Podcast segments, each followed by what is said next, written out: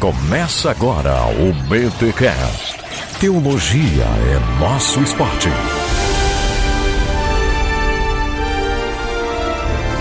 Muito bem, muito bem, muito bem. Começa mais um BT Cash de número 234. Eu sou Rodrigo Bibo e juiz que aceita suborno não é coisa nova não e nem só de brasileiro. E eu sou Cacau Marques e falta de oração é sintoma de falta de fé. Eita, já começa assim? Na cajadada. E aqui é Rogério Moreira Júnior e crente mole em causa dura, tanto ora até que fura. Ó, oh, gostei, hein? Eu ia falar o tem que acabar com a justiça, mas aí o Bibo ia reclamar dizendo que. É, não. O pessoal quer enfiar política aqui no BTcast? Nada, cara, choque de cultura. Ah, é? Ah, vocês estão muito cheios de referência, cara. Isso é muito injusto, Rogerinho. ah, esse pessoal viciado em choque de cultura, vou te contar, hein? Tem que acabar a justiça! Gente, estamos aqui para falarmos de mais uma parábola e vocês perceberam que tá voltando série Gigantes, tá voltando série Aliança, tá voltando também agora a série Parábolas. E hoje vamos olhar para a parábola do juiz Iníquo. Pelo menos a parábola recebe esse nome, mas ela vai muito além da iniquidade do juiz. E a gente vai estar tá falando então um pouquinho sobre a parábola, sobre oração, como vocês puderam ver aí nas entradas dos meus amigos. E muito legal. Gente, fica aqui no BT Cash porque vai ser uma horinha que você vai ouvir um áudio onde vai com certeza edificar a sua vida, levantar alguns questionamentos importantes e, claro, você vai entender uma porção das Escrituras. Mas antes, os recados paroquiais.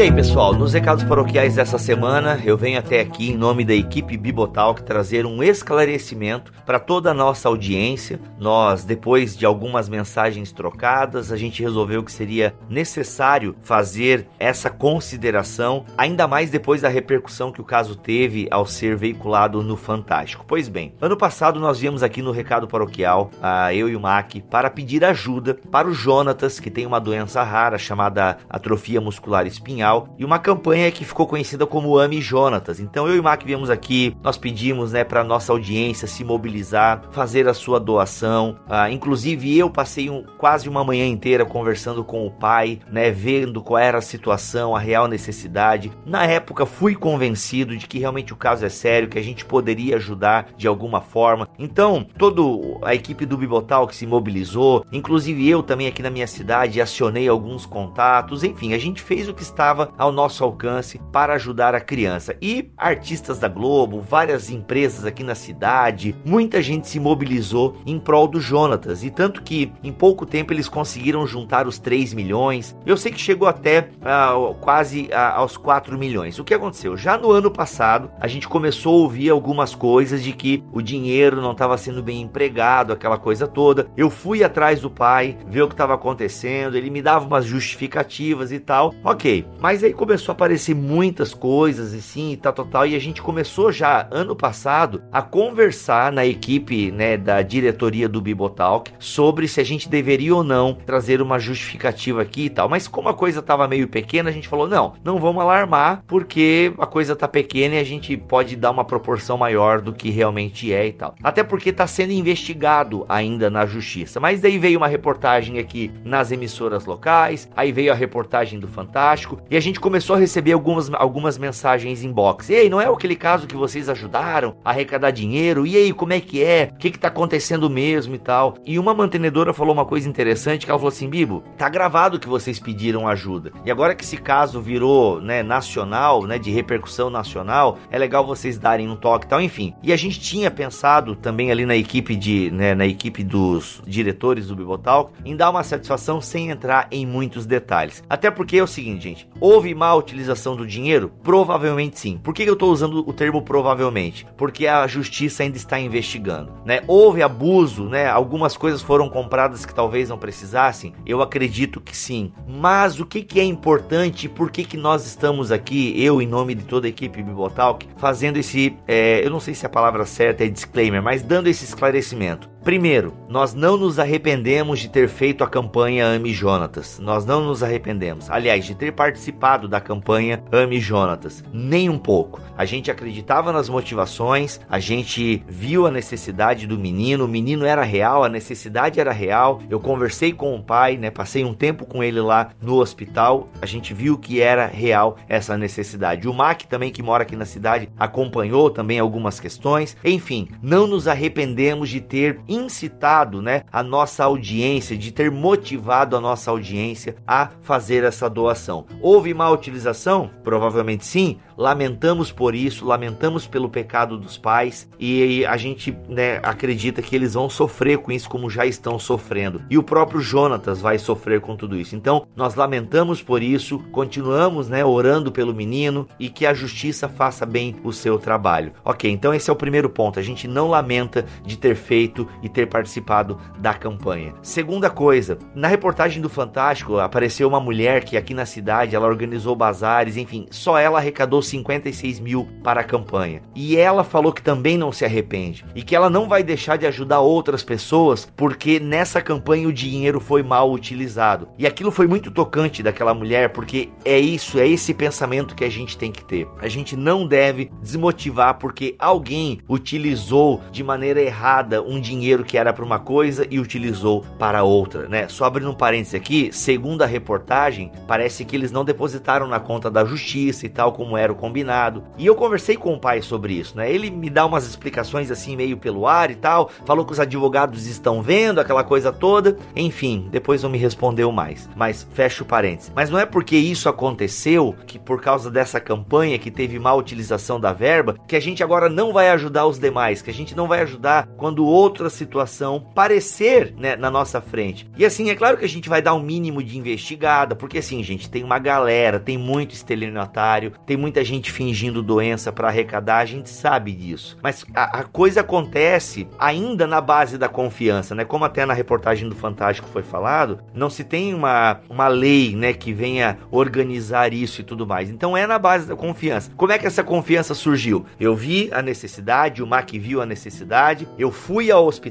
verifiquei que o menino é verdadeiro, que realmente há uma necessidade, conversei com o pai, senti uma certa sinceridade, aliás, uma total sinceridade na época, e parecia ser uma coisa, uma campanha honesta e limpa. Aí eu vim aqui junto com o Mac e como vocês confiam na gente, vocês fizeram a doação. Funciona assim, na credibilidade. Ok, aconteceu isso, gente, não estamos tristes por isso, por ter feito a campanha. E a gente quer que a gente que vocês continuem acreditando em nós. E outra, se surgir uma campanha de alguém próximo a vocês ou de alguém que alguém próximo falou, procure vocês perguntar para a pessoa, oh, cara, mas é certo, tu foi atrás, é uma campanha quente, tá valendo? Ok, se você confia na pessoa ou você mesmo se quiser fazer uma certa investigação, ajude, gente. Mas Bibi, se for de novo uma furada e tal, né? Acompanhe um pouco o caso, acompanhe. E se for uma furada, primeiro que você já vai ter se precavido um pouco, né? Mas digamos que mesmo assim, o caráter da pessoa que estava arrecadando o dinheiro falhou. Ok, ore por essa pessoa, ore pela pessoa que está sendo lesada, né? A criança ou o doente, enfim, o enfermo, e não desista de ajudar as pessoas, sabe? Por exemplo, assim, gente, e presta muita atenção no que eu estou falando aqui para não desvirtuar as minhas palavras. A, a, gente veio aqui também, no mesmo espaço paroquial, pedir dinheiro para a construção de um orfanato lá na África. E nós viemos aqui e teve gente que ajudou porque confia na gente, certo? E eu confio nas pessoas que estão lá na frente desse trabalho na África, que é o Beto, a Simone, a, o Juninho, a, o Júnior e a Adri, e tem o Ismar, que é um empresário aqui da cidade também, que está organizando junto com toda uma equipe. Então, tem gente monitorando, fazendo ali uma análise, eu esqueci a auditoria. Olha aí, nesse caso do orfanato tem uma auditoria, tem gente externa olhando isso aí e tudo mais. Mas ainda assim é algo baseado na confiança, porque eu confio nos missionários, eu confio ah, nos auditores, mas e se de repente, e, eu, e a gente veio aqui pedir para vocês ajudarem, mas de repente, Bibo, cadê esse orfanato. E de repente a gente descobrir que os missionários. E, gente, eu tô só dizendo, porque eu acho que eles não vão fazer isso, né? Mas e se acontecer? Ah, os missionários viajaram para Dubai e com o dinheiro do orfanato. Eu vou lamentar profundamente vou lamentar profundamente o pecado dos meus irmãos e vou orar por eles, vou orar por eles, porque eu lamento por isso, mas vou entregá-los nas mãos de Deus, porque Deus sabe, né, o quantas crianças eles deixaram de atender porque quiseram seguir a sua carnalidade, ok? Mas Bibo, tu daí tu não vai se arrepender de ter feito toda essa campanha? Nem um pouco, gente. Por quê? Porque eu acreditei neles. Eu dei um voto de confiança. Se eles feriram a minha confiança e por tabela feriram a confiança de vocês porque vocês confiaram em mim, o que, que eu vou fazer? Eu vou orar por eles e entregá-los nas mãos de Deus. Mas a motivação era real. E outra, eu tinha um mínimo, né, de fatos, né? Eu tinha um mínimo de fatos para poder chegar até vocês e pedir a colaboração de vocês. Quais eram? O, o projeto realmente existe. Tem dois, né? Tem um casal de missionários da minha igreja que está lá. Inclusive, o missionário que começou o projeto agora é também da minha igreja. Então, assim, eu tinha um mínimo de fatos, entende? Os auditores são pessoas que eu confio também, que foram inclusive para a África, se eu não me engano, ou no início desse ano ou no final do ano passado. Tem lá o terreno, tem a página, né, do CAF que você pode entrar lá e ver como é que tá o andamento disso daí. Então, assim, tem alguns fatos, entende? Então, por isso que a gente vem até aqui. Uma coisa importante, gente, antes mesmo de todo esse escândalo envolvendo o caso Ami Jonatas, a gente já tinha é, definido no concílio, na diretoria do Bibotalk, que nós não faríamos mais pedido de ajuda assim para pessoas, para tipos de doença, porque a gente recebeu muitos pedidos depois que a gente fez o do Jonatas e a gente não teria condições, até porque a gente iria enfadá-los também, né? Chegaria uma hora que vocês, meu, é mais uma criança, ah, mais um senhor, mais uma senhora. O que a gente pode fazer um dia é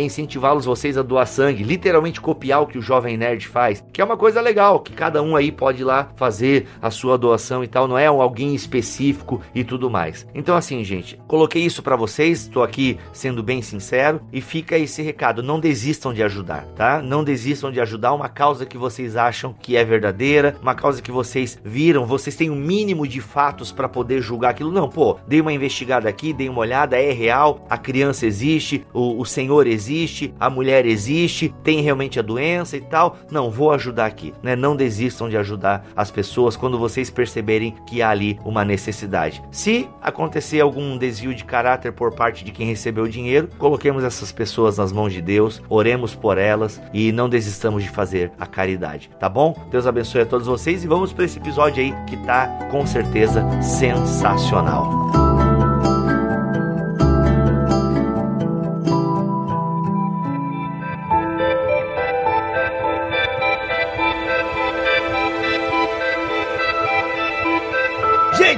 Parábola deste episódio, vamos ler Lucas 18 até o versículo 8. Lucas 18 até o versículo 8. Eu vou ler aqui na Nova Almeidinha. Na Nova Almeidinha, para você que não sabe, a Almeida lançou uma nova versão. Agora é a Almeida Revista e Atualizada. É atualizada.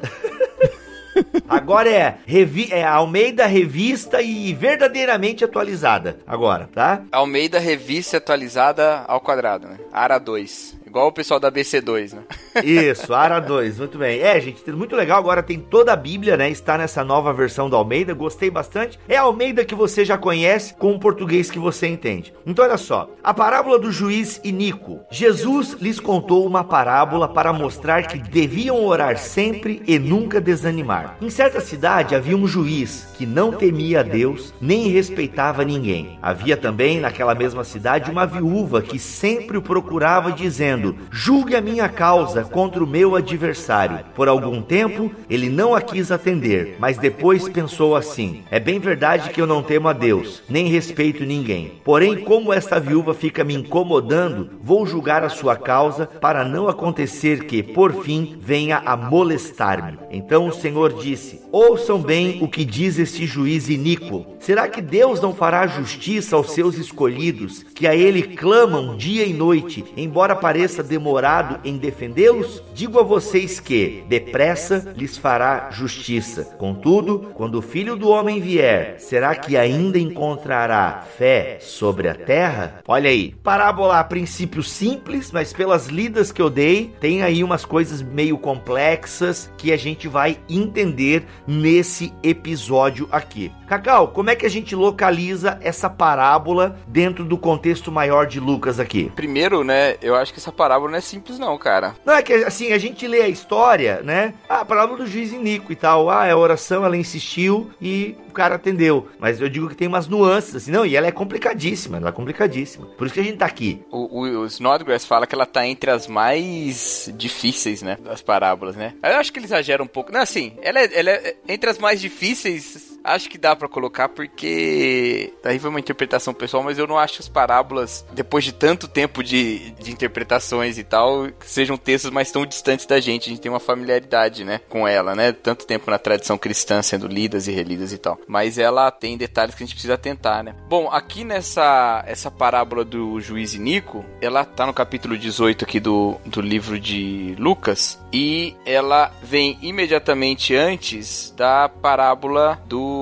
fariseu e do publicano, né? São duas parábolas que de certa forma estão falando de oração. Uma falando da oração como a gente deve, ou, na verdade, a insistência na oração, a persistência na oração, né? E outra do modo como orar também, né? Na, no fariseu publicano, que a gente já analisou aqui no BTcast em outra outro episódio. E tudo isso tá num aspecto da nossa postura, né, diante de Deus e no reino, né? Então quem Deus é, quem nós somos, né? Então depois vem Jesus Cristo falando para nós sermos como crianças, depois vem a história do jovem rico, né, que vai também faz essa ligação ali com a postura orgulhosa do fariseu e a postura humilde do publicano, né? Então tá tudo nesse contexto aí em Lucas 18, né? Só que essa parábola, ela é, ela às vezes é, é destacada como ou estando fora de lugar ou pelo menos tendo problemas sobre o que é que constitui, né? Se todos esses versículos que você leu fazem parte dessa parábola mesmo ou não, né? Muitos intérpretes vão falar que esse início, essa explicação inicial, e esse é um detalhe importante, né? Essa é uma das poucas parábolas cuja explicação vem antes da parábola. Ou seja, o versículo 1 seria um acréscimo do, do redator, né? Do, de Lucas, digamos. Então essa é uma das poucas parábolas que tem essa explicação antes, né? Igual você falou, e ela seria o acréscimo de Lucas e não a fala original de Jesus, né? Assim, correndo o risco de, de ser pastoral demais, Peace. Para mim não faz muita diferença, sinceramente. Não, sabe? também não. Porque o Snodgrass chega a falar assim: se existe alguma parábola com uma introdução errada, é, esse seria o caso. Eu acho que ele vai um pouco Caraca. longe demais na sua suposição. É, ele não diz que ela tá errada, ele fala: se houvesse essa possibilidade, Olha, seria se essa, tivesse. entendeu? Mas eu acho que não, cara. Que seria você dizer que Lucas interpretou errado o que disseram pra ele que Jesus disse, né? E não me parece ser o caso, né? Pelo contrário, eu acho que até como alguém que não é uma testemunha ocular,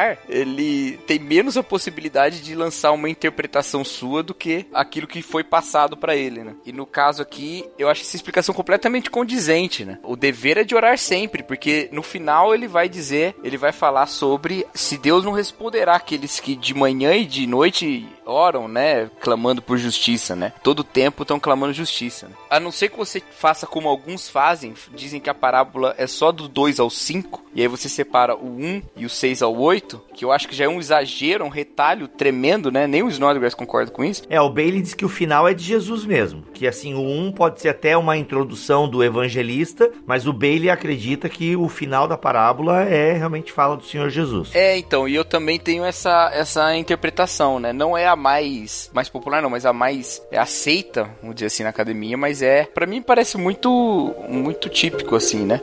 Excelência, posso falar? Creio que há circunstâncias especiais a serem consideradas.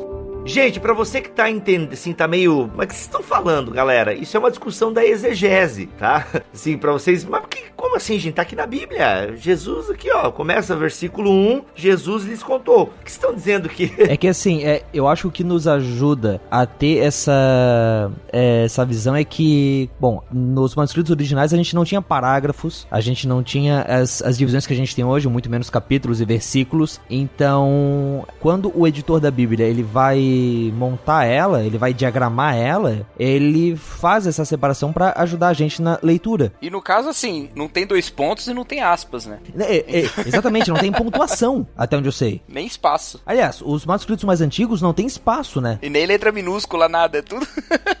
Gente, tipo, é assim, graças a Deus pelo pessoal que traduz a Bíblia. Vocês aí que ficam dizendo que querem ler direto do original mesmo, né? Tipo, os manuscritos originais, caramba, é, parece, né? Eu ia falar que parece comentário do G1 tudo em maiúsculo e sem espaço, mas não, é a Bíblia. Não, é, o, é aquele autor, aquele autor português, o Saramago lá. É. Saramago. O Saramago em caps look sem espaço. Mas então, o que vocês estão dizendo, se eu entendi, é o seguinte: a parábola, ela, segundo algumas pessoas, ela vai do 2 ao 5. Aí e disse o Senhor, ouviu o que diz o injusto juiz. E aí Lucas entra e fala: pô, e Deus não fará justiça aos seus escolhidos? Tarará. Ele fala isso, e aí no 9 volta Jesus. Não, seria, digamos, o miolo seria a parábola realmente contada por Jesus. E o versículo 1 e do 6 ao 9 seria já um acréscimo do redator, entende? Meio que para localizar, para fazer já dar a interpretação dele, como foi recebido e tal, entendeu? Mas isso é uma discussão da exegese, gente. Essa discussão ela é válida porque assim, fazem comparativos linguísticos de manuscritos e tal. Então a gente tá fazendo só um exercício exegético aqui. Mas em última análise, se tá aqui na Bíblia, foi preservado dessa maneira, tudo é pra gente ser usado, aplicado e tudo mais. Continua, Cacau. É, não, assim, o, o versículo 1, na, na, leitura simples, é claro que é uma introdução de Lucas, né? Sim. Uhum, Tanto que uhum. ele tá citando Jesus na terceira pessoa, não tem... E tem dois pontos, né? Aí pá... É, em português, né? em português, claro. É, mas a, a, interpretação do tradutor e dos né, editores aqui já também corroboram com isso. Agora, a, as possibilidades sobre a extensão da parábola, elas se reduzem em algumas possibilidades diferentes, né? Ou a parábola é só de 2 a 5, que é a mais restrita, e a partir do versículo 6, quando começa o Então disse o Senhor, seria já uma interpretação, né? O Snodgrass não vai defender isso também, e acho que a maior parte dos teólogos mais conservadores não vão defender. Ou então você estende a fala de Jesus até o final do 7, ou até o final da primeira parte do 8. Digo-vos que depressa lhes fará justiça, como resposta à pergunta que Jesus mesmo faz. Tem algumas evidências que comprovam bem essa, essa extensão toda da parábola, sabe? Existem textos paralelos, parábolas paralelas de outros textos que compõem os mesmos elementos fazendo um paralelo inverso, né? Enquanto se fala de um juiz iníquo aqui, outras parábolas que falam de um juiz justo, é, mas que contam a mesma história com os mesmos elementos, só que fazendo um espelho. A última possibilidade é acrescentar a pergunta final. Contudo, quando vier o filho do homem, achará porventura fé na terra? E dessa pergunta, se essa frase cabe ou não cabe na parábola, depende a minha introdução ao BTcast.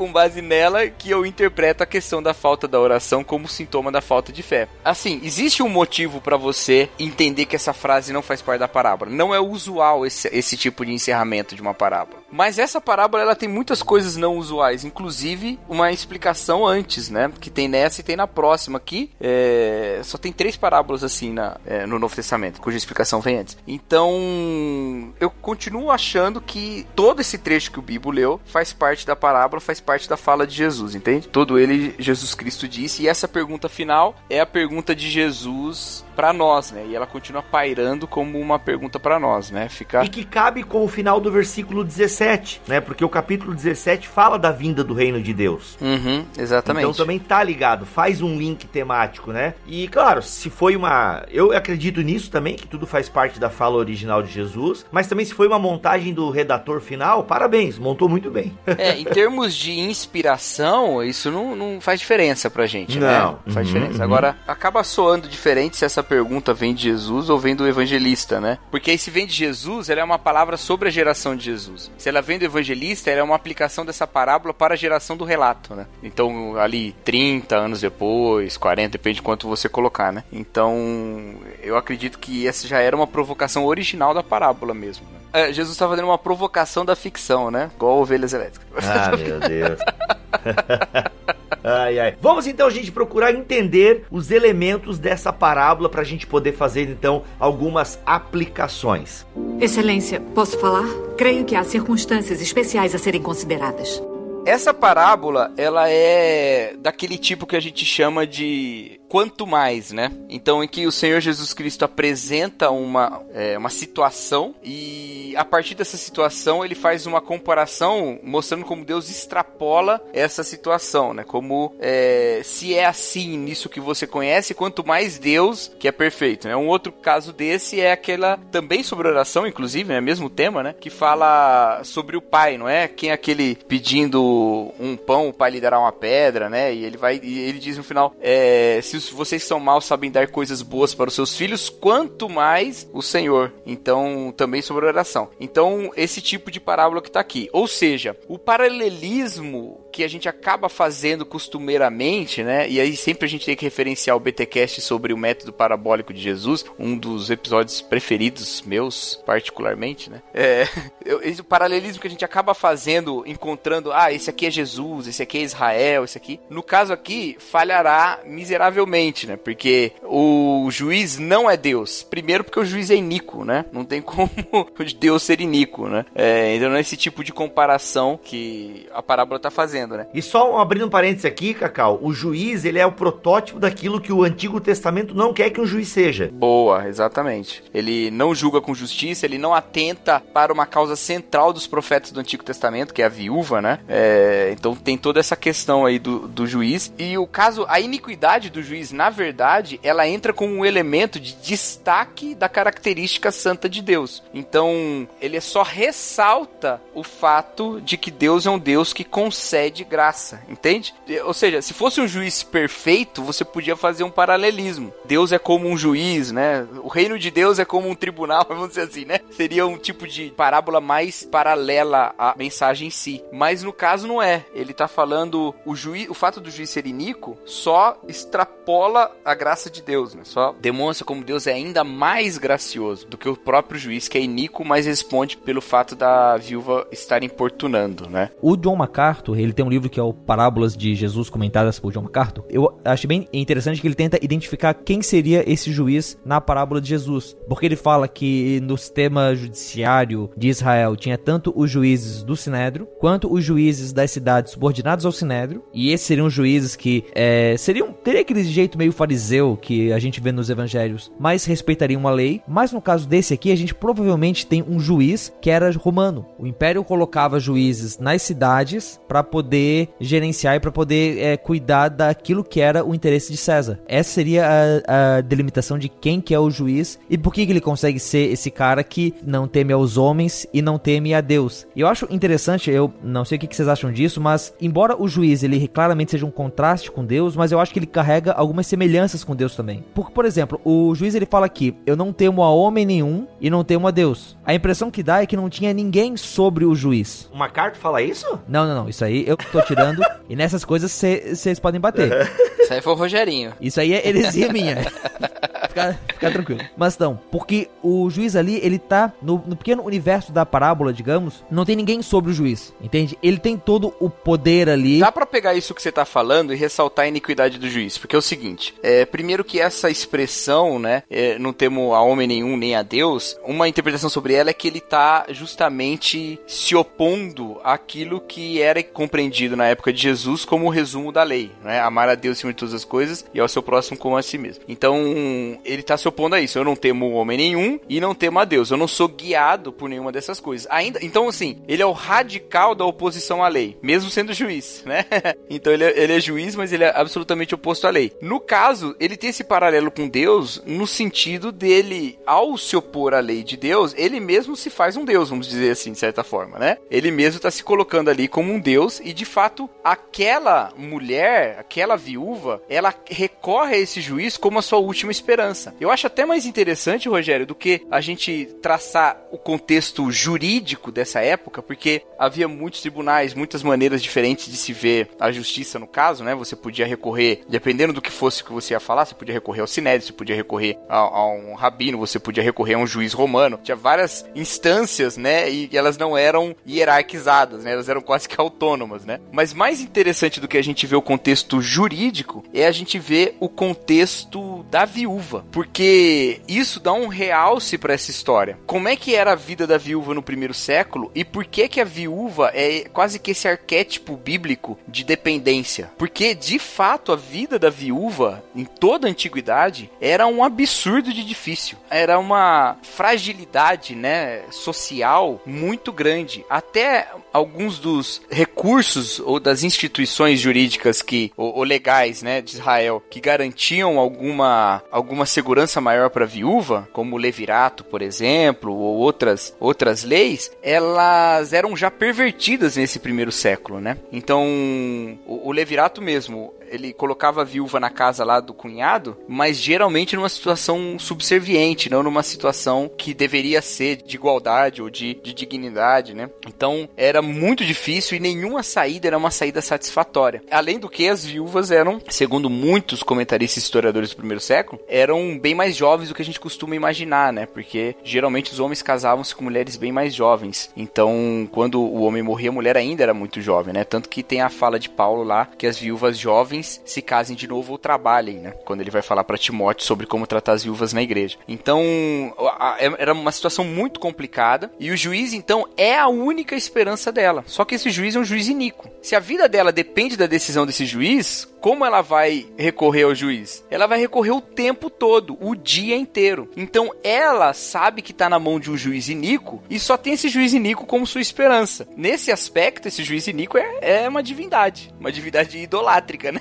Mas não Deus, Rogério. É, mas, mas o paralelo tem sentido, porque talvez Jesus pudesse falar assim: imagine uma realidade no qual Deus é mal. Ah, bem, para algumas pessoas é exatamente isso. É, você ia clamar, você ia pedir, é, você ia. Ele fala, quanto mais essa realidade no qual Deus é bom. Não, mas o que eu acho que funciona essa visão é o seguinte, que você pega dois universos, você pega o nosso universo e você pega o micro-universo da parábola. Nesses dois você tem uma figura que tem todo o poder e que não tem ninguém acima dela, só que a diferença é que uma, ela só vai ser tocada, ela, ela só, só vai ser, ser atingida pela incomodação da viúva, enquanto que o outro, pelo extremo oposto. Ele que se aproxima de nós, ele se aproxima da gente, e eu acho que até o contexto posterior da parábola indica isso também. Então, se eu posso defender a minha heresia, é essa defesa.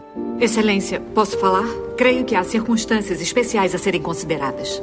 No caso específico dessa parábola, aí a gente vai entrar num tema bem polêmico, hein? Mas existe uma espécie de condicional entre a oração e a ação de Deus. V vamos tomar cuidado, porque eu não tô falando que Deus sem oração tá amarrado, hein? Não é isso que eu tô falando. Teologicamente, sistematicamente, obviamente que Deus age sem a necessidade de uma oração. Eu gosto de falar que a primeira oração da Bíblia, eu não tenho certeza se é a primeira, mas uma das primeiras orações da Bíblia, ninguém fez. É uma oração que nenhuma pessoa fez. É quando Deus fala para Caim: onde está seu irmão Abel? Ele fala, ah, não sei. E aí Deus fala, o sangue do seu irmão clama da terra. Não precisou ninguém orar para que Deus se manifestasse. Ou a fala de Deus para Jonas, a maldade dos ninivitas subiu até o céu. Não precisou ninguém de Nínive orar, não precisou nem Jonas interceder por Nínive. A própria maldade. Então Deus está atento, ele não precisa que nós sejamos mensageiros dele. Só que nessa parábola, a oração está numa ligação direta com a ação de Deus, não é? Os justos pedem justiça e Deus prontamente responde responderá, ele vai agir com justiça. De novo, teologicamente, sistematicamente, tomando a Bíblia inteira, a gente sabe que essa justiça de Deus virá com oração ou sem oração. E que o problema final acaba sendo ter fé na terra ou não ter fé na terra, não é? Quando acontecer essa manifestação da justiça de Deus. Mas eu acho que o contraste entre Deus e o juiz em si não tá tanto na, na necessidade ou não da oração, porque os dois estão sendo colocados com a sua relação diante da, da requisição, né? Da requisição lá da viúva ou da, da oração do povo. Tá mais realmente nisso isso, né? Que você colocou. Pros dois não tem ninguém acima, né? Mas em um o caráter é mal, no outro o caráter é bom. Agora, eu posso interpretar esse caráter bom de Deus como um favor pré-determinado de Deus que precede a própria oração? Com certeza. Inclusive, se não fosse esse caráter é, é, já predisposto de Deus de nos abençoar, talvez não fizesse nem sentido, né? A gente orar, né? A gente ora para um Deus que está disposto, né? Para como disse Isaías, né? Um Deus cujos ouvidos não estão surdos, os, as mãos não estão encolhidas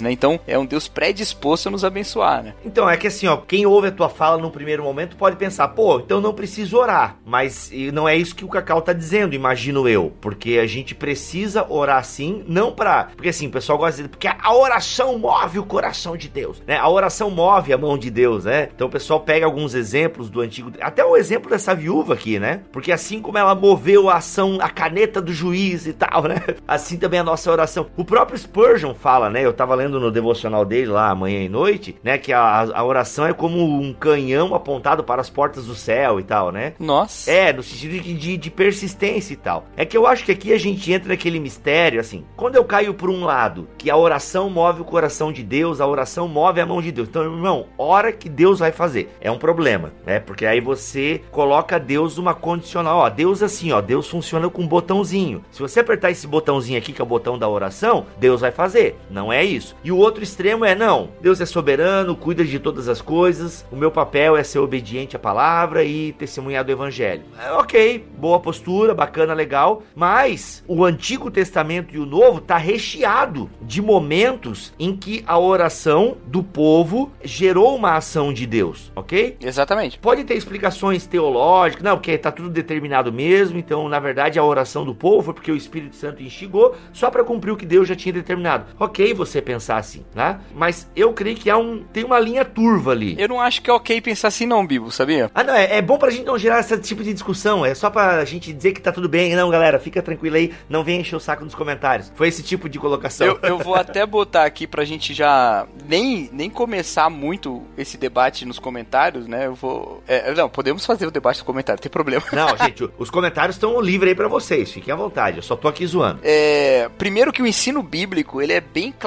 sobre pedir e receber. Em nenhum momento ele fala é, pede ou não pede, tanto faz, né?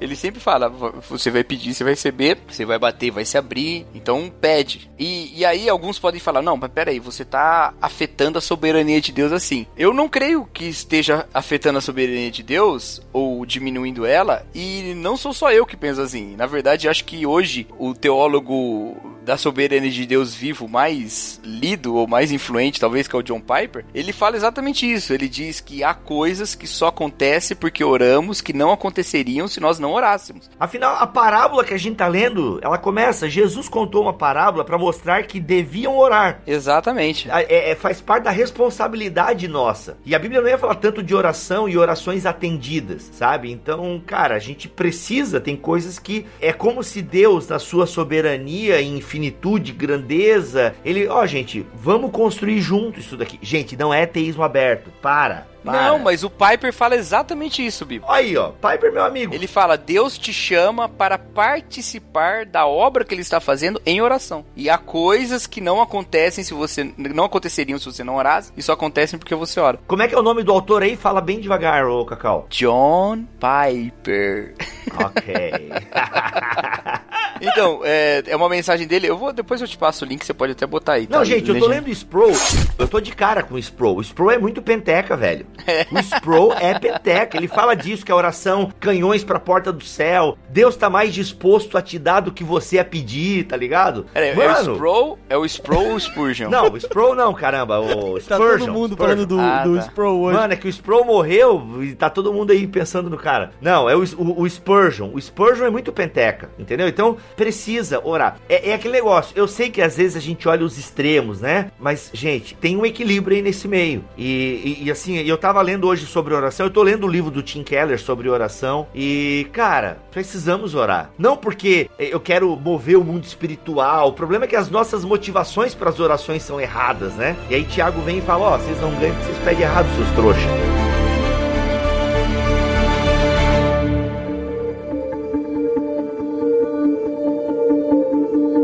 A gente não ignora que esse tema é um tema complexo, porque ele toca nessa tensão entre a soberania de Deus e a liberdade humana e esse relacionamento com Deus. Só que é sempre uma crítica que eu faço sobre o debate soteriológico, porque esse debate é muito forte, né, na nossa cultura brasileira. Eu tenho umas ideias por que é que isso acontece, mas não tenho certeza. E a gente acaba estendendo esse debate para vários aspectos da teologia, né? Quando na verdade ele poderia ficar muito mais restrito na questão da soteriologia. O nosso relacionamento com Deus, em especial o nosso relacionamento com Deus em oração, ele é um relacionamento muito mais dinâmico do que os extremos dessas posições calvinistas e arminianas tentam dizer. O que me incomoda um pouco nesse debate atual é que a gente tem uma visão muito mecanicista de Deus para alguns calvinistas hoje, e já falei que o John Piper não faz parte deles, mas para alguns calvinistas hoje, Deus tem que absolutamente ter determinado absolutamente todas as coisas e não ter nenhum espaço para um relacionamento dinâmico com o ser humano, porque ele tem que ser assim, entendeu? Então se torna Deus numa, numa, numa constante muito mecânica e pouco livre. Ainda que eles vão dizer, não, que Deus é o único livre, ele determina o que ele quiser, mas ele sempre tem que reagir da mesma maneira, ele sempre tem que estar tá preso na sua própria palavra dita antes, coisas assim que ele tem que ter determinado tudo. Enquanto pro arminiano parece que ele tem que estar tá absolutamente toda a liberdade pro homem. O homem tem que decidir tudo, quase sem nada. Claro, eu tô falando de extremos, né? Lógico sim, que sim. Uhum. isso representa uma porcentagem mínima das duas correntes, mas existem essas porcentagens. Então, eu acho que o debate deveria caminhar um pouco mais para essa visão de Deus como um ser que se relaciona dinamicamente conosco. Um ser pessoal. Exatamente. É sempre coerente consigo. Nunca indo contra o seu propósito, nunca indo contra os seus próprios decretos, nunca indo contra a sua identidade. Vamos dizer, é difícil falar de identidade sobre Deus, mas sobre quem ele é de fato. Se é uma pessoa, podemos sistematizar alguma coisa, né? Algumas características e tal. Para fim didático. É, e mesmo que a gente não sistematiza, Deus continua coerente, né? Até com as coisas que ele não revelou pra gente. Ele continua coerente consigo, né? Mas no seu relacionamento conosco, ele é dinâmico. Então eu sempre uso uma ilustração para falar sobre isso. Quando a gente gravou sobre o livro do Tim Keller lá no irmãos.com, eu usei essa ilustração e vou usar de novo aqui. É o da carninha? é. é, e, e essa, esse exemplo é sempre um exemplo que eu gosto de usar porque eu acho que a figura da paternidade de Deus para conosco é a figura que melhor nos ensina sobre oração, né? Não à toa a oração do Pai Nosso começa com o Pai Nosso, né? E Jesus Cristo vai falar dos pais maus que dão coisas boas para os filhos, quanto mais o nosso Pai, né? Então a paternidade é, é interessante nesse aspecto. E nosso relacionamento com os nossos pais, eles são sempre dinâmicos, né? Há pedidos e requisições que nós fazemos aos nossos pais que são respondidos positivamente e que não seriam respondidos positivamente se nós não pedíssemos, né? Então a ilustração da carninha é o seguinte: eu não sei porque que essa, essa é a imagem que eu tenho na minha cabeça. Ela surgiu dessa maneira e eu mantenho. Deve ter alguma raiz aí da infância, né? Mas imagina só, um pai fazendo um churrasco, né? E o filho se aproxima do pai e pede: pai, me dá um, um pedacinho aí da, da carne que você tá cortando, né? E o pai corta lá um pedacinho e tá dando pro filho. Ele não faria isso se o filho não pedisse. Não daria a carne. Agora, se o filho não pedisse, ia ter almoço? Ia. O pai não ia deixar faltar um almoço. O almoço ia continuar, ele tava ali no preparo. Agora, uma outra situação: o pai e o filho estão andando na rua, perto da hora do almoço, mais ou menos esse horário que a gente tá gravando aqui. E aí o filho pede: pai, me compra um chocolate ali? E aí o pai fala: não, porque você vai almoçar daqui a pouco. Então, nos dois casos, o plano central do pai é o almoço que tem a ver com o seu plano maior da nutrição do filho para que ele seja saudável. Porém, nos dois casos há um relacionamento diferente. Num a, a carninha foi dada, no outro o chocolate não foi dado. Mas as duas coisas, o que, que o filho recebeu de fato? Ele recebeu o relacionamento, ele recebeu um aprendizado sobre quem o pai é, ele recebeu uma história sobre a conduta e um ensinamento sobre a importância do próprio almoço, porque ele não não pôde ali estragar o almoço, por exemplo, com chocolate e tal. E a mesma coisa acontece conosco. Quando nós fazemos os pedidos a Deus, a sua resposta cria muito mais do que a, a resposta imediata do pedido. Ela cria, na verdade, a manifestação do próprio caráter de Jesus Cristo em nós e do próprio reino de Deus sendo feito em nós. Por isso que o tema central da oração do Pai Nosso, o pedido central da oração do Pai Nosso é venha o teu reino. Então, assim, por exemplo, todas as pessoas que Jesus curou, elas foram curadas. Elas não morreram naquele momento, mas elas morreram depois. Houve requisição para Deus, para Jesus, para que elas fossem curadas e elas não morreram. Mas depois elas morreram. Afinal de contas, o que, que elas ganharam então? Só um pouco mais de tempo de vida? Não. Elas ganharam uma experiência com Deus. Elas ganharam algo que vai marcar sua vida e que vai transformar para a manifestação do reino de Deus na vida dela. Então a gente pede, recebe, não pede, não recebe, mas em tudo, quando a gente busca Deus em oração, nesse nosso relacionamento dinâmico com Deus, nós estamos crescendo e sendo edificados em oração. E eu acho que é o caso também dessa parábola, que é uma parábola também pedindo pela justiça de Deus, que é a manifestação do reino, né? Mas aí num outro sentido, né? Num sentido mais escatológico. E eu já fiz digressões demais, já escapei demais da parábola, vamos voltar.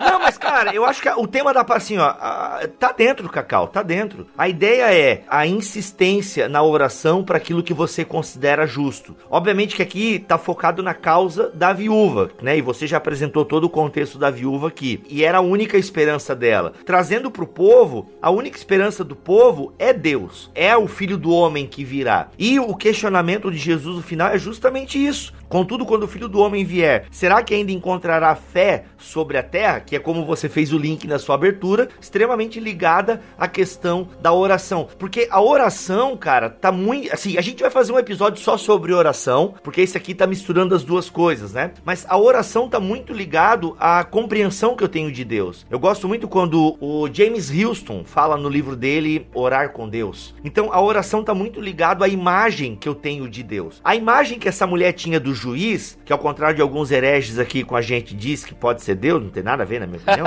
Brincadeira. Sacanagem.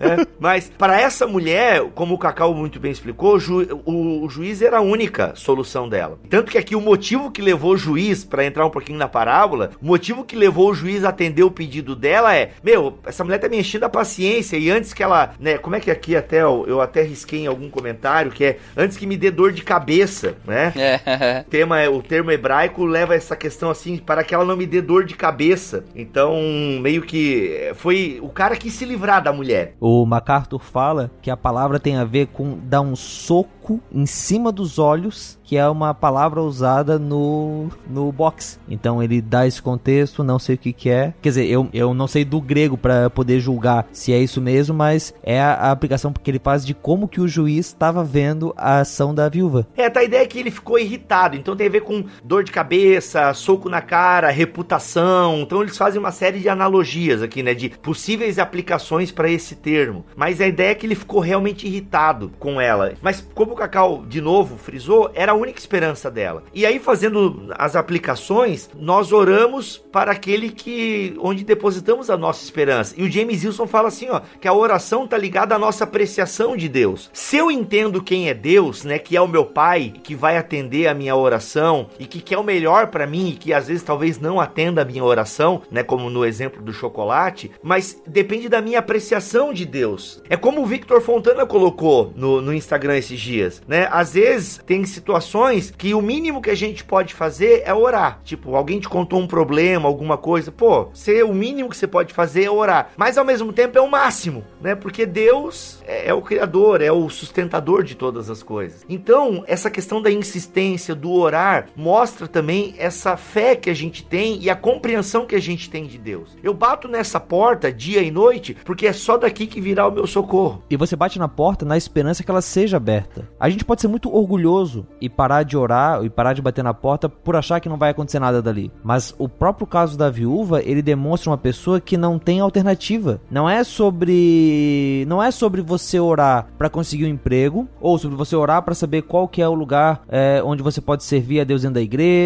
tal. E por você não receber nada, você sair e, abraçando tudo que vem pela frente. É sobre você, ó oh, Deus, ou tu me indica, ou tu me aponta, ou eu não vou conseguir sair daqui, ou eu não tenho nada. É exatamente isso, né? Essa esperança, essa, esse se entregar, né? E essa é uma característica que a gente vê nas pessoas que vão clamar a Jesus Cristo, né? Eu tô desesperado, tanto que eu vou é, romper aqui essa multidão e tocar nas vestes dele, ou Senhor, o Senhor não precisa nem ir lá em casa, dá uma palavra e as coisas vão acontecer, ou Senhor, até os cachorrinhos comem da mesa. É, às vezes a gente fica se perguntando como é que as pessoas se submetem a certas coisas em Jesus, porque Jesus era de fato a esperança, né? E a mesma coisa assim na nossa oração diante de Deus, né? É, é o abandonar ali, né? Eu acho que até foi tu, foi tu que falou, né, Cacau? A questão da oração é um abandonar, né? Alguma coisa nesse sentido. É o desistir, né? Desistir. Eu preguei na igreja, é. É o desistir de si, né? E um buscar a Deus, né? Excelência, posso falar? Creio que há circunstâncias especiais a serem consideradas.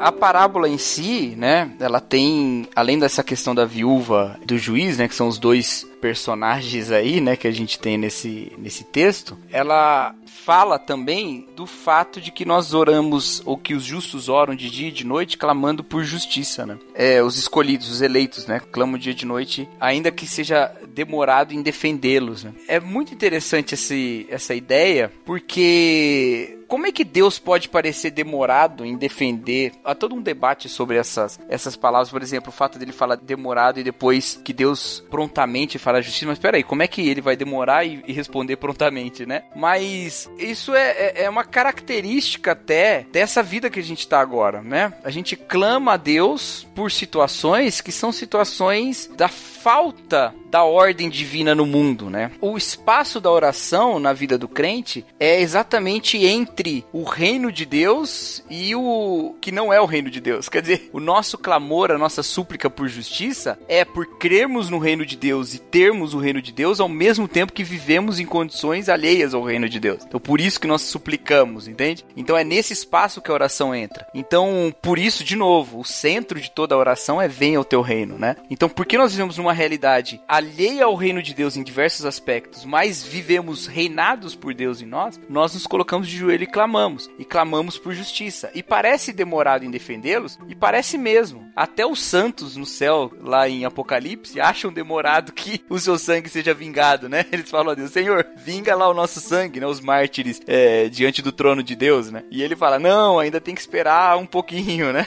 Então, a gente clama nisso, a gente clama. Até aqueles que parecem já estar na Isso que Deus está abreviando, né?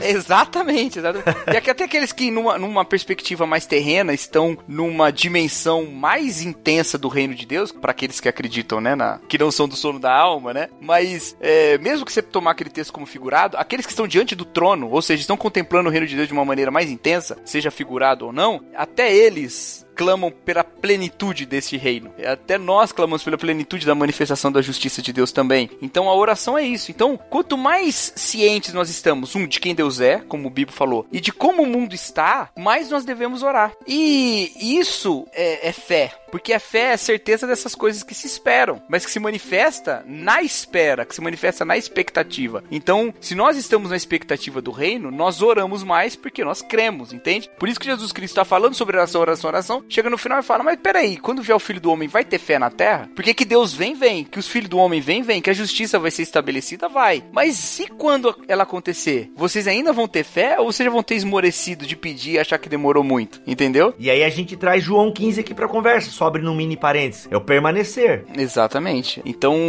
esse, clamor incessante nosso em oração é para essa manifestação do reino. Em tudo, em tudo. Pega um pedido bem pessoal. Trabalho, um emprego. Senhor, quero um emprego. Tá errado pedir por isso? Não, pode pedir. No que que isso é um pedido pela manifestação do reino? Porque nós, nessa nossa realidade, nós trabalhamos para sustento. Não é a realidade do trabalho do reino eterno. O trabalho do reino eterno é de outra natureza. É trabalho também, mas é de outra natureza, não é para sustento. Aqui é para sustento, aqui é para sobrevivência. Por que, que é para sobrevivência? Primeiro, porque nessa realidade a gente morre, primeira coisa. E segundo, porque nós somos uma realidade em que nós colhemos o fruto da terra com o suor do rosto, igual a sentença lá de Gênesis. Então, esse clamor pelo emprego é por causa de uma angústia da falta de provisão, que é só uma expressão da oração do Pai Nosso, o pão nosso de cada dia nos dá hoje, entendeu? Então, é só porque a gente depende de trabalho nessa vida que a gente clama por trabalho. Então, ele é um clamor por um aspecto ausente do reino de Deus na nossa vida aqui. A cura, mesma coisa. A plenitude do reino de Deus não vai ter doença. A gente clama porque nessa nossa realidade a morte é muito presente. Agora, isso transforma as nossas orações também. Porque se eu clamo por justiça, como fala a parábola, é a justiça de Deus e não a minha justiça própria. Então, essa justiça de Deus eu quero vê-la manifestada. Então, eu só me aproximo de Deus no total arrependimento das minhas injustiças. Eu não vou orar a Deus orgulhoso, como faz o, o, fariseu da próxima parábola. Eu não posso fazer isso, porque se eu tô clamando a justiça de Deus, eu tenho que reconhecer que ela tem que vir sobre mim também. E esse é o duplo sentido do clamor pelo reino. Senhor, venha o teu reino, mas reine sobre mim também. Porque é venha a nós o vosso reino, seja feita a sua vontade. O seu nome seja santificado em mim, que eu viva o teu nome em santidade. Então, se eu clamo pelo reino de Deus, eu tenho que estar disposto a entrar nesse reino de Deus, vivendo sobre esse reino de Deus. Assim a gente insere a oração. Não tem como a gente falar de oração sem olhar para a oração do Pai Nosso, né? especialmente orações dos evangelhos, né? E eu acho que o caso se explica assim nessa, nesse texto, né? Excelência, posso falar? Creio que há circunstâncias especiais a serem consideradas.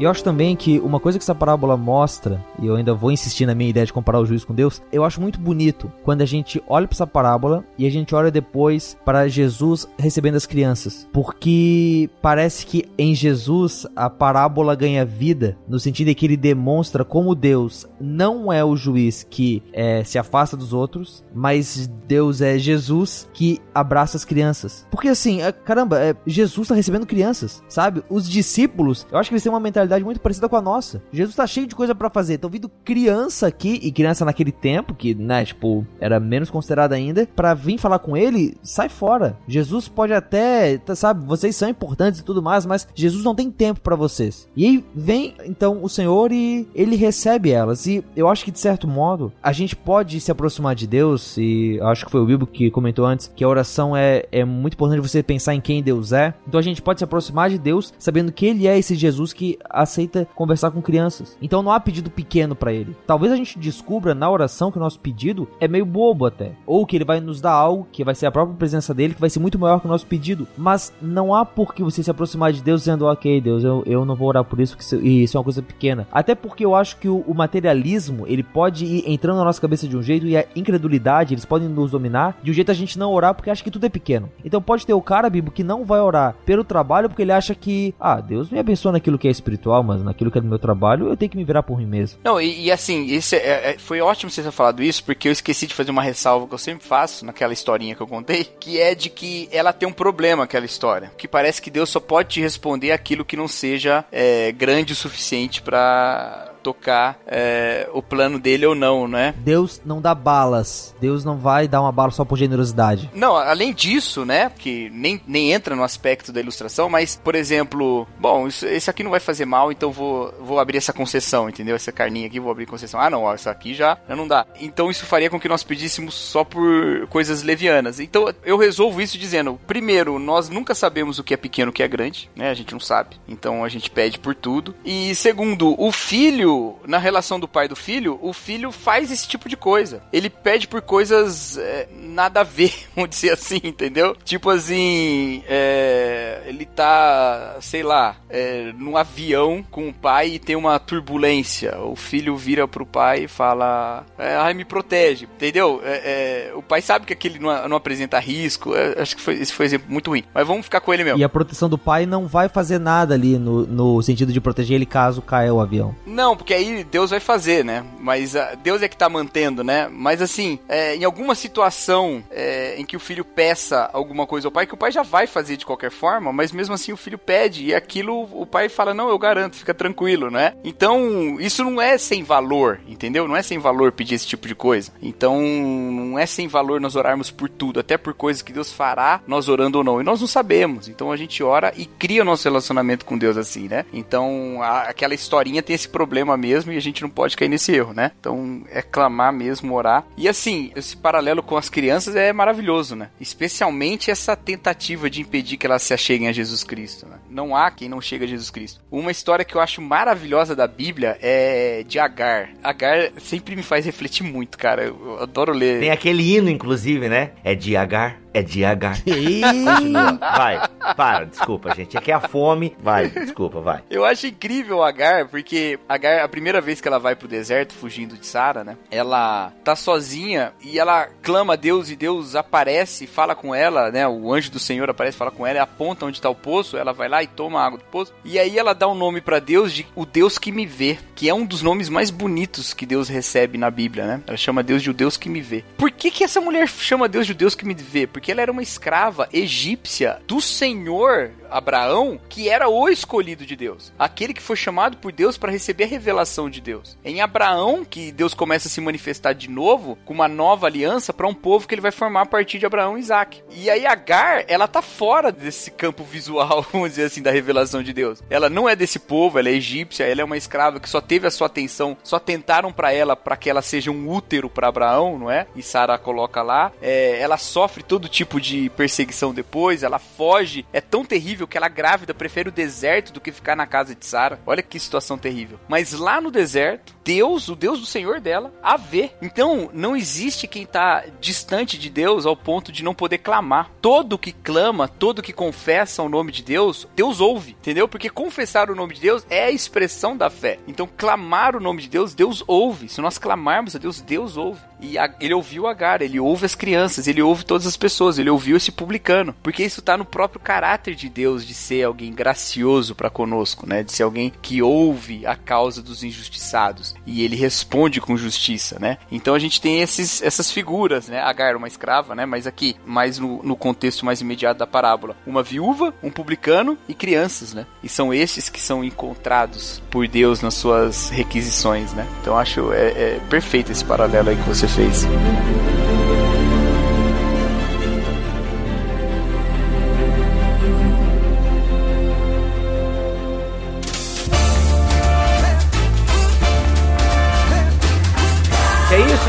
Tem mais coisas para falarmos dessa parada. A gente não fez uma análise detalhe por detalhe, né? Como a gente costuma fazer, mas foi muito legal. É uma maneira bacana também, devocional, de abordar a parábola. E a gente sempre indica aqui, então, alguns livros, né? Que tratam dos temas da parábola. Rogerinho, qual que é o seu livro aí que você usou para dar uma lida, para estudar para essa parábola? As Parábolas de Jesus, do John MacArthur. Eu sei que eu mesmo tenho várias reservas com o John MacArthur, mas esse capítulo que eu li dele, ainda não cheguei a o livro inteiro, gostei bastante. Eu achei bem interessante, aliás, uma coisa que a gente não vai trazer aqui, mas ele aponta para uma visão escatológica que a parábola tem, que eu nunca tinha percebido isso de forma nenhuma e que explica até o, o versículo final, que é quando o filho do homem voltar. Então, recomendo, né? E esses livros de parábolas são bons, porque nos ajudam a nos aproximar dela. Eu concordo, Cacau, que a gente esteja bem próximo das parábolas, portanto, se falar dela. Familiaridade, né? É, mas a, a gente está muito familiar com algumas coisas viciadas, né? É,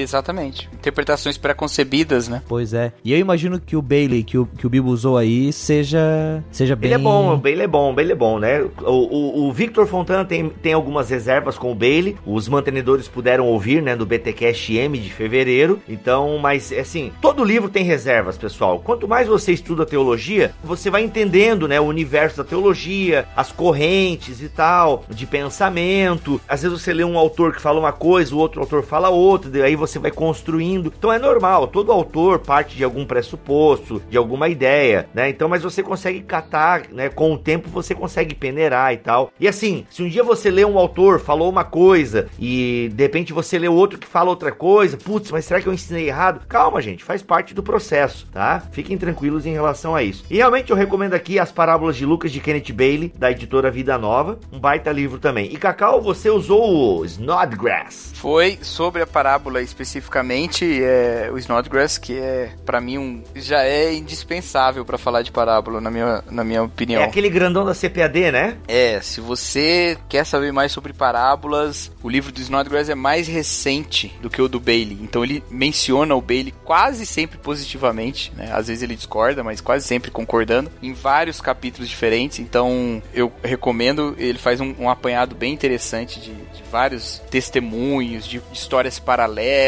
de paralelos com o Antigo Testamento. É um manual mesmo, tá? É um manual, não é um livro. Inclusive, assim, ó. Inclusive, eu dou uma dica: se você tá com pressa, você pode pular as primeiras 15 páginas, né? De cada parábola. é, porque, cara, assim, ó, ele realmente faz um, um material quase exaustivo, eu diria. É, e é bem sistematizado, né? Ele parte as perguntas principais e tal. É bem interessante. Ele analisa os escritos judaicos, pseudepígrafes, ou seja, tudo aquilo que poderia ter influenciado a fala de. A gente não citou aqui, mas tem Eclesiástico 35, né? Que é um paralelo bem parecido com, com essa parábola aqui de Lucas. É, mas então ele faz isso, né, com três, quatro páginas explicando onde tá o paralelo e tal. E, mano, é exaustivo. Depois que ele faz todo esse arrazoado, ele começa a fazer as aplicações, as interpretações e tal. Então realmente é bem exaustivo esse do, do Snodgrass, cara. É. Se você tá com pressa, vai pro MacArthur aí, né? Se você agora quer dar um, um buster tal. É, na verdade, eu mencionei indiretamente esse paralelo com o eclesiástico, né? Quando eu falei é, daquele que espelha, né? Uhum, Era uhum. disso que, eu tava, que, o, que o Snodgrass fala lá, né? Mas, é, e sobre oração, eu quero deixar uma recomendação aqui também, que é o livro que você mencionou aí do, do Timothy Keller, né? É um livro muito bom, muito interessante mesmo, eu gosto bastante da abordagem que ele faz. Eu gosto também do, do livro do Yancey sobre oração, confesso, mas eu gosto mais das provocações que ele faz lá, das perguntas que ele levanta, como um bom jornalista que ele é, né? É, do que das conclusões, até porque eu acho que nesse tema, perguntas são muito importantes, mais até do que conclusões. É, já que a gente aprende da Bíblia mesmo que a gente não sabe como orar, né? Então é bom ser provocado com perguntas, porque isso vai nos aprofundar mais no entendimento da dependência que a gente tem do Espírito, né? E teremos, Cacau, teremos, teremos um BTQ só com o tema oração. Hoje aqui a gente misturou os dois, mas vamos fazer um tema só sobre oração. Vamos trazer Keller, vamos trazer o James Houston. Vai ser, vai ser um programa bacana. Bounds. Bounds, oh, show de bola. É isso então, gente. Eu sou o Rodrigo Bibo de Aquino, vou ficando por aqui e quero orar mais. Quero orar mais. Preciso orar mais. E aqui foi o Rogério Moreira Júnior. E orar não é bom porque a gente vai ganhar algo. Orar é bom porque Deus é bom. E quanto mais tempo a gente passa com Ele, melhor é. E melhor a gente aprende como que a gente é pequeno e como que Ele é grande. E eu sou o Cacau Marx. E que a graça de Jesus Cristo, o amor de Deus, o Pai e a consolação do Espírito Santo estejam com todos vocês. Amém. Amém. Amém.